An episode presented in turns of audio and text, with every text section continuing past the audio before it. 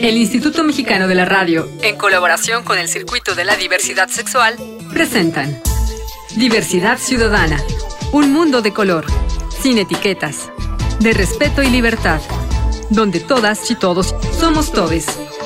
Diversidad Ciudadana.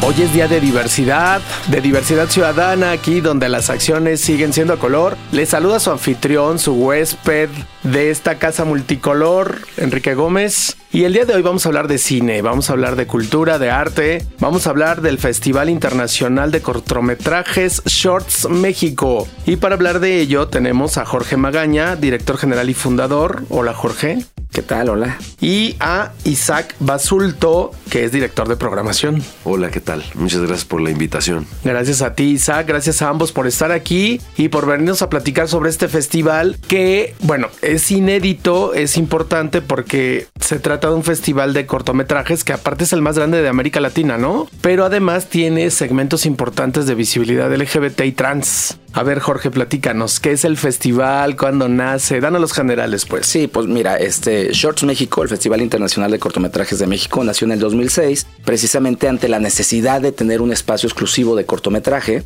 Obviamente tenemos una gran tradición también en festivales de cine, eh, pero en el interior de la República, que hay muchos y muy longevos y muy grandes, pero ninguno le hacía como más allá de caso, aunque tenían algunas secciones especiales o incluían cortometraje, pues no le daban el lugar al cortometraje como debería de ser. Siempre era como el postre o el, o el aderezo a un festival, ¿no? Exacto. Y como siempre ha sido por historia como un ejercicio escolar, no como una manera de expresión como tal que muchos directores grandes siguen haciendo. Entonces, pues no había, a pesar de que pues las pocas palmas de oro que tiene el cine nacional han sido por el cortometraje, como El héroe de Carlos Carrera y Llover de Lisa Miller. Wow. Entonces, pues nadie voltea a ver al cortometraje que es al que más festivales va, al que más premios tiene y al que más historias puede haber y más diversidad precisamente en géneros y en temáticas. Así que decidimos crear en el 2006 eh, Shorts México y pues ya vamos a cumplir en septiembre de este año, del 2023, 18 años de ser el único festival exclusivo de cortometrajes y pues sí, el más grande de Latinoamérica. ¿Qué tal? Ya llegan a la mayoría de edad. Ya, ya va a tocar el timbre.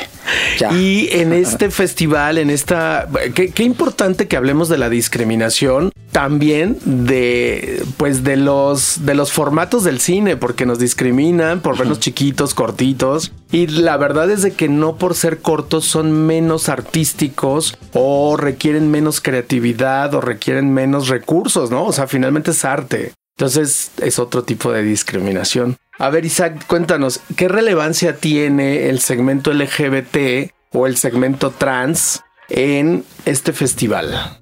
No, bueno, Jorge y yo platicábamos en colaboración con el colectivo Artes contra la Discriminación de la importancia de, dar visibilidad a la comunidad trans de México y de alguna manera invitar al diálogo para combatir los discursos de transfobia, para combatir principalmente la transfobia y la discriminación por identidad de género. Entonces para nosotros en el festival es muy importante de alguna manera promover esta cultura de paz. Y a partir de mostrar cine trans, invitar esta reflexión, invitar actores sociales para verdaderamente poner sobre la mesa un tema tan importante que si bien parece que sí está visibilizado, en el everyday life sabemos que es un tema del que se tiene que hablar, se tiene que exponer. Y bueno, desde nuestra trinchera, a partir de, de, los cortometrajes, también mostrar esas voces potentes y esas voces valientes que están tratando estos temas y, y los están visibilizando de la manera correcta.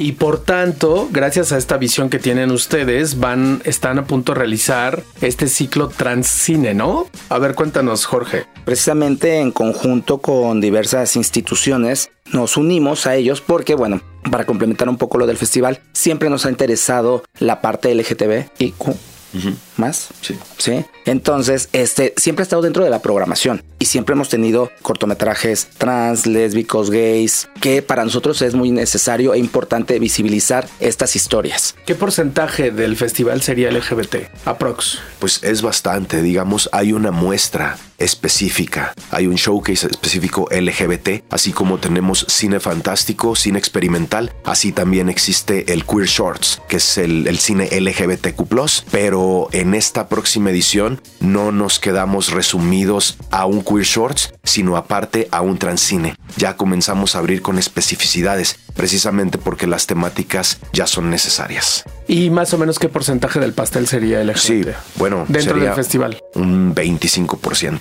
Oh, Contando nada más como puras historias, más allá, bueno, Sí. hablando de la gente en el espacio cinematográfico Sí. que participa, que eso también es muy importante. No Ah, sí. solamente las historias, Ajá. sino bueno, la, la gente que pertenece a la comunidad cinematográfica, que participa en diversas áreas, que también es muy importante Sí. el hecho que, que estén gente de la comunidad participando en las producciones. por Claro. supuesto. Y por ejemplo, la numeralia, ¿no? O sea, somos un festival que proyecta y exhibe mil cortometrajes por edición. Estamos hablando de un ver- 25% de temática LGBTQ, transcine, de alguna manera cine trans, y eso te arroja que probablemente estaremos siendo el festival en México que proyecta mayor cantidad de contenido LGBT sin duda. Qué importante, qué importante. Y además que haya trabajos especializados, creativos sobre este tema, ¿no? Que esa es la otra pregunta que les quería hacer. Ustedes le llaman cine trans. Y hay quien desde hace muchas décadas está el debate de que no es el cine trans, que es cine de temática trans. Así se decía antes, ¿no? Con la literatura gay. No, no es literatura gay, es literatura de temática gay. Teatro de temática gay.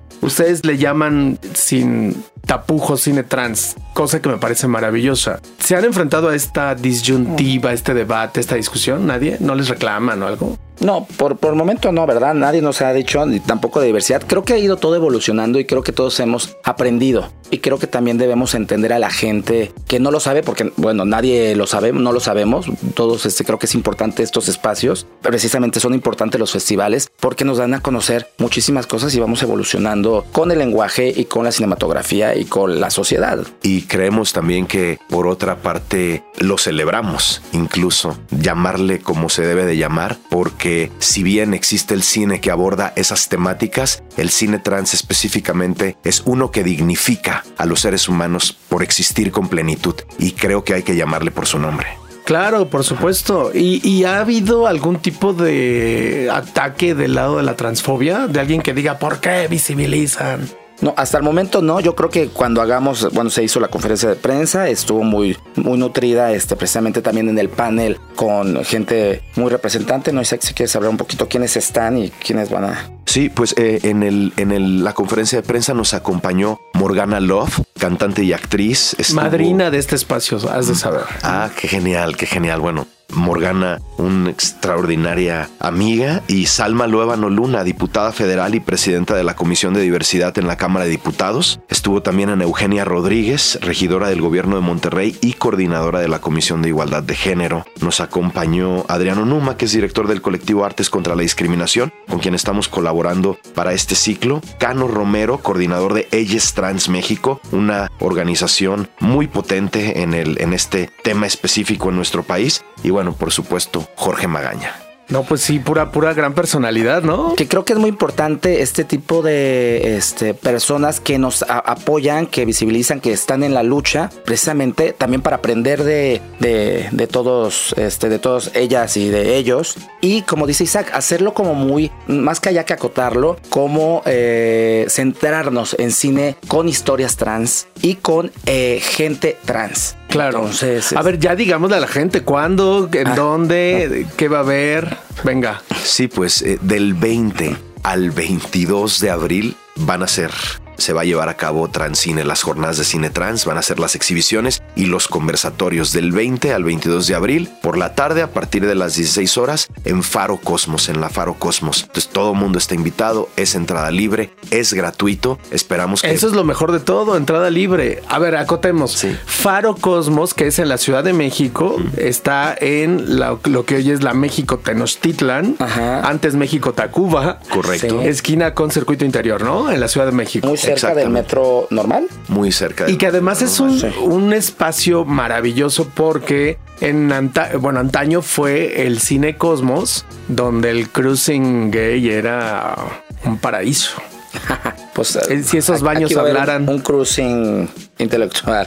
Exacto, un cruising de arte. Pero, pero qué bien este, el rescatar este tipo de espacios tan emblemáticos en Sí. cuestión cinematográfica, en, en cuestiones de arquitectura, y que los abra la Secretaría de Cultura que los apoye la Comisión de Filmaciones de la Ciudad de México y pues que se acerque a gente que nosotros ya hemos tenido mucho tiempo en la industria cinematográfica para traer precisamente la programación y en conjunto con precisamente con eh, Artes contra la Discriminación, pues encontrar a gente, bueno, aunque Morgana ya la conocíamos porque precisamente ha estado en cortometrajes, ha estado en largometrajes. Claro. Que la van a ver y pues Salma, Salma este, ¿no? también que se, que se una a difundir y a visibilizar desde otras trincheras políticas, ¿no? Este, más exclusivas, pues que esté ese espacio. Y algo importante, la, inauguración, que está invitada a toda la gente, obviamente es, es libre, pero va a haber unas películas, este, bueno, todas son muy importantes, pero va a haber una película que es, es un documental que se va a llamar, bueno, que se llama Quebranto, de Roberto Fiesco. Un icono de nuestro cine LGBT mexicano, ¿no? Sí, y del cine. Del maestro Fiesco. Entonces. Y del cine trans también. Sí, por supuesto. Y el cine trans, o sea, también que tocó que no solamente es tocar porque pertenece a cierta comunidad, ese tema, sino que aborda el tema este trans. Y también en un documental que se llama Club Amazonas sobre unas chicas este, trans. Así que y va a estar el presente. Y bueno, todos los directores van a estar invitados, actores, directores. Oigan, y si alguien quiere ver la cartelera, eh, ¿cuáles son las redes sociales de, este cine trans? Es eh, las redes sociales del festival, Shorts México. Allí pueden encontrar y ahí podrán encontrar toda la programación. ¿En Facebook? Facebook, Twitter, Instagram y TikTok. Y, nos van a ayudar a replicarlo la Comisión de Filmaciones, la Secretaría de Cultura de la Ciudad de México, Artes contra la Discriminación y bueno, toda la gente que está involucrada. Muy bien, déjenme hacer una pausa chicos, no me tardo nada, ¿les parece? Estamos platicando con Jorge Magaña, director general y fundador del Festival Shorts México, y con Isaac Basulto, que es el director de programación. Yo soy Enrique Gómez, su anfitrión, y esto es Diversidad Ciudadana, aquí donde las acciones siguen siendo color. No me tardo nada, volvemos. Continuamos. Diversidad Ciudadana. Regresamos. Diversidad Ciudadana. Ya estamos de vuelta acá en Diversidad Ciudadana, donde las acciones siguen siendo a color. Soy su anfitrión Enrique Gómez y estamos hablando de cine, de cine trans, con este pues maravilloso ciclo de cine trans y que forma parte del Festival Internacional de Cortometrajes Shorts México. Tenemos a Jorge Magaña, que es el director general y fundador, y a Isaac Basulto, que es el director de programación. A ver chicos, ¿y qué vamos a encontrar? ¿Quién es? ¿Qué otras películas? ¿Qué, qué cortometrajes? Porque además va a haber conversatorios. Entonces, sí es algo pues elaborado y algo de mucho fondo, de mucho contenido. Y además con sedes alternativas, ¿no? No solo es la Ciudad de México. A ver, platíquenos. Correcto, vamos a estar en cuatro sedes respectivamente. El, el, ciclo se va a llevar a cabo tanto en la Faro Cosmos en la Ciudad de México como en el Museo de Arte de Zapopan, en el MAS, en el estado de Jalisco, en San Cristóbal de las Casas, en el estado de Chiapas, en la sede Quinoqui, que es el Foro Cultural Independiente, así como en la Cineteca de Hermosillo, en Hermosillo, Sonora. Entonces son, cuatro sedes que van a estar simultáneamente. A ver, Ciudad de México, Guadalajara, Hermosillo, Sonora y San Cristóbal de las Casas, Chiapas. Correcto. Y ¿Van a hacer alguna transmisión eh, de los conversatorios en streaming o alguna cosa digital? Sí, correcto. Los conversatorios se van a transmitir en vivo por las redes sociales del Festival de Shorts México, el YouTube de Shorts México y el Facebook de Shorts México. Bueno, entonces estén donde estén, lo podemos ver, lo podemos revisar, ¿no? Y las películas solamente en estas cuatro sedes. Las películas, exactamente. El sábado 22 es el día que se replica simultáneamente y es la, la película de clausura que es Las Flores de la Noche de eh, Omar Robles y Eduardo Esquivel y su cortometraje también de temática trans, Los Desterrados Hijos de Eva. ¡Guau! ¡Qué maravilla! No, de verdad que les, les felicito muchísimo por este, por este avance, por esta visibilidad, por este esfuerzo y por conjuntar a tantas personas de, tan buen nivel en el tema trans y en el tema LGBT y de diversidad. Ah, ahora, yo les quiero preguntar, bueno, un montón de cosas, pero ¿tienen apoyo de la Secretaría de Cultura? Hoy por hoy la Secretaría de Cultura está en la mira, o sea, todo mundo la critica, no apoyan, no hay dinero, cada vez hay menos presupuesto, les dicen bola de burócratas, este parece ser que todo se hace desde la sociedad civil, pero el gobierno no está apoyando la cultura y el arte. ¿Cómo los tratan en la Secretaría de Cultura?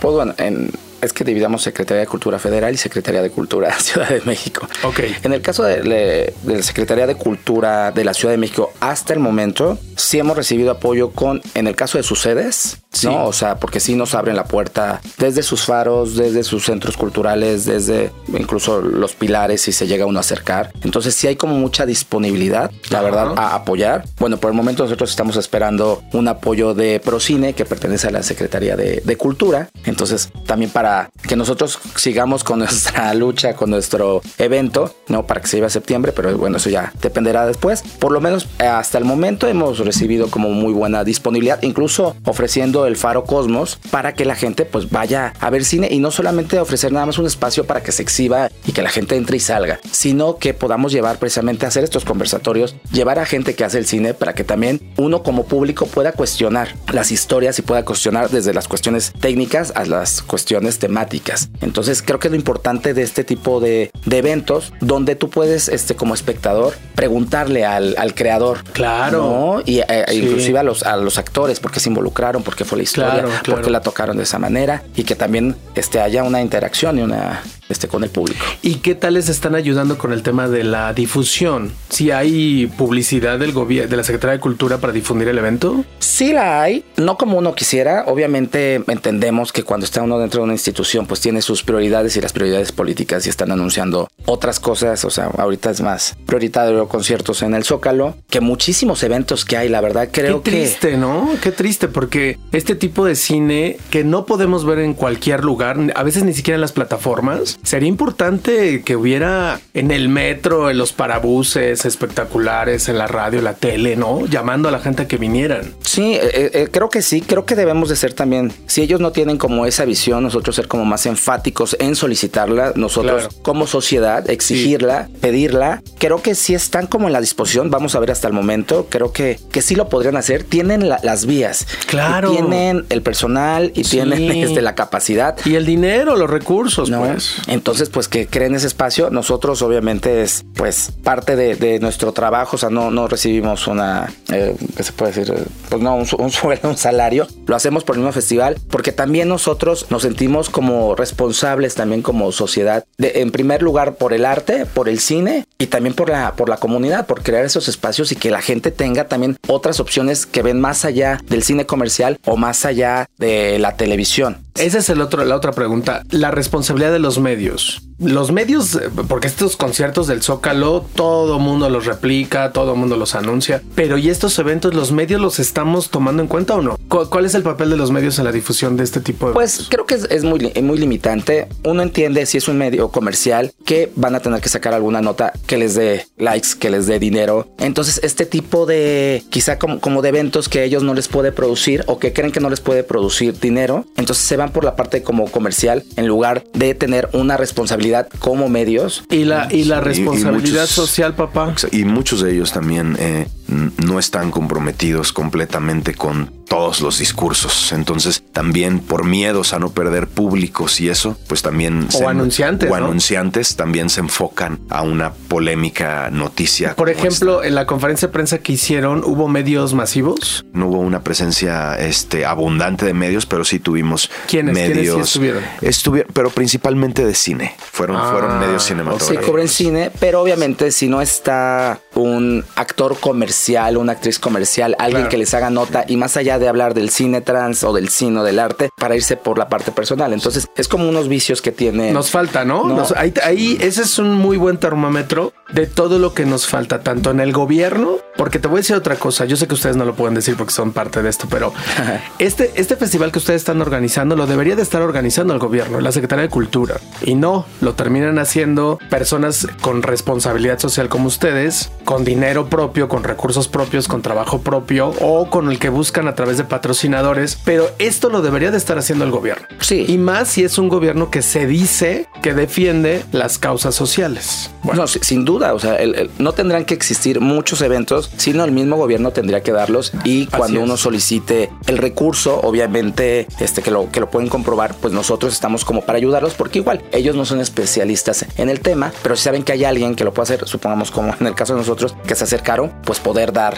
precisamente eh, nuestro conocimiento para realizarlo. Entonces, pero sí nosotros seguimos muy constantemente y sí somos muy, bueno, en mi caso soy como muy incendiario en solicitar el, el apoyo porque están para eso, ¿no? Claro. Los servidores públicos Así es. tienen, pero Pero por el momento ahorita vemos como mucha disposición. Después cuando si nos llegan a invitar les vamos a decir cómo nos ha ido. Pero es, es la misión, o sea, tienen que apoyar este tipo. Y no solamente este tipo de, de ventanas y este tipo de temáticas. Creo que hay muchas y por eso a través del festival, por eso tenemos este, nuestros programas infantiles de derechos humanos, de mujeres, de diversidad sexual, de pueblos indígenas, porque creemos que, que tenemos que tener como todas esas este, áreas para exhibir, ya que no lo exhibe el mismo gobierno, pues bueno, que nos dé los recursos o que nos dé las vías para poder realizarlo. Sí, por supuesto. A ver, mi querido Isaac Basulto, con esa voz sexy que tienes, háblanos al oído y dinos.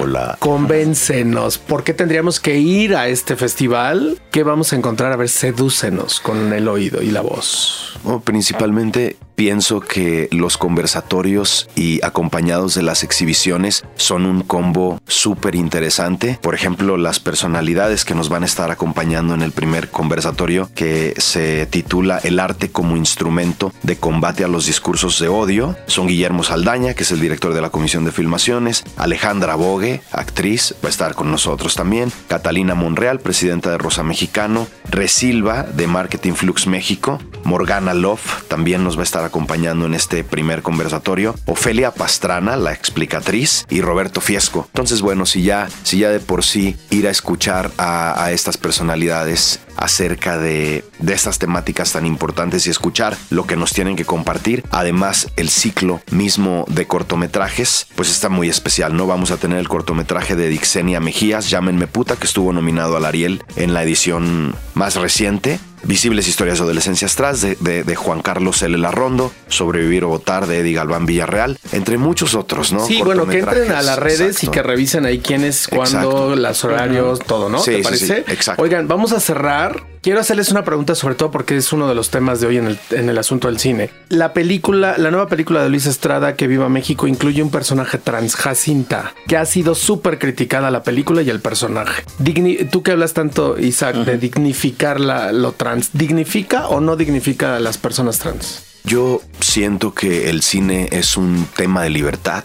Cada realizador y cada propuesta abona a la conversación, mismo si dignifica o no, lo interesante es que genere este discurso y este diálogo. Las opiniones de cada quien creo que son muy respetables, pero en tanto se esté incluyendo un personaje trans que esté dando de qué hablar positiva o negativamente e invite a esta discusión, creo que es importante que, que el cine presente estas propuestas. Oye, Isaac, pero si lo único que hace el personaje es pedorrearse ante los demás. Yo no he visto la película. Eh, no, no, ¿Te parece que eso es digno? No he visto la película, la, veré y te diré públicamente aquí y te digo, dignifica o no. Lo que sí creo es que si es una proyección negativa de un personaje trans, pues definitivamente no dignifica. Vale. Pero hablar del tema y también criticar el producto por ello, pues también es importante. Oigan, pues yo les ratifico la invitación para que regresen, porque ya se nos acabó el tiempo y vengan y platiquen también de su trabajo. ¿Les parece? Muy bien, muchísimas, muchísimas gracias por haber estado aquí. Acuérdense este festival trans del 20 al 22 de abril. Échale una leída a las redes sociales. Shorts México, Festival Internacional de Cortometrajes de México. Gracias Jorge Magaña, gracias Isaac Basulto. Muchísimas gracias. A ustedes. Yo soy Enrique Gómez y esto es Diversidad Ciudadana, aquí donde las acciones siguen siendo a color. Hasta la próxima.